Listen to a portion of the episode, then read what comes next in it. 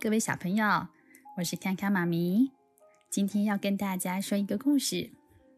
请问小朋友有曾经向人道歉的经验吗？那时候你的心情是什么样子呢？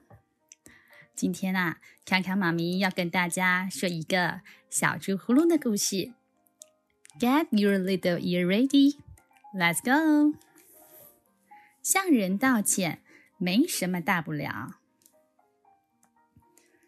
今天是小鼹鼠的生日，小猪呼噜到花园摘了一大束小雏菊。嗯，这是小鼹鼠最喜欢的花。叮铃铃，呼噜骑着脚踏车往小鼹鼠家出发了。嗯，小鼹鼠你一定会喜欢的。呼噜把脚踏车骑得飞快。叮铃铃。小松鼠拎着一篮蘑菇，啊，小心！哦，不！呼噜骑得太快了，哐当！脚踏车撞上了篮子，蘑菇撒了一地，小松鼠吓了一跳。哦，天哪！对不起！小猪呼噜心里想着，却说不出口。呼噜伸了伸脖子。把话吞进肚子里。叮铃铃，牛太太正在后院晾衣服。小心！哦，不！呼噜骑得太快了，脚踏车撞上了牛太太的晾衣杆，衣服散了一地。牛太太吓得跳起来。哦，天哪！对不起！小猪呼噜心里想，却说不出口。把话吞进肚子里。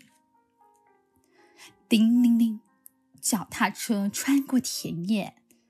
叮铃铃，脚踏车经过小河。呼噜捧着鲜花站在小鼹鼠家门口，他觉得心里沉甸甸的，怎么回事呢？这时候，小熊突然从里头跑了出来，嘣！呼噜手里的鲜花被撞落了一地，哦，天哪！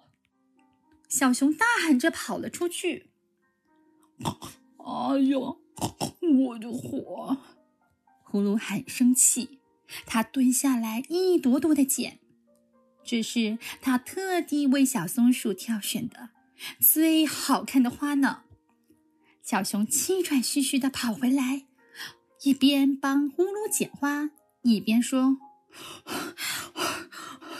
对不起，我刚才急着去上厕所，我帮你把花捡起来，别生我的气，好吗？” 没关系，呼噜揉揉鼻子笑了。哦，我刚才是有点生气，但你说了对不起，又帮我把花捡起来，我就不气了。你的花是我撞飞的，我当然得帮你捡，当然要说对不起了。小熊说。呼噜突然想起什么，跑向脚踏车说：“我还有点事，待会儿见。”叮铃铃，脚踏车经过小河。叮铃铃，脚踏车穿过田野。呼噜帮牛太太捡起了衣服。对不起，我骑得太快了。没关系，牛太太笑着说。呼噜帮小松鼠把蘑菇捡回篮子里。对不起，我骑得太急了。没关系，小松鼠笑着说。现在呼噜的心里舒服多了。生日快乐！向小鼹鼠献上祝福。呼噜的心情好极了，向人道歉没什么大不了嘛。小朋友，今天的故事就到这里喽。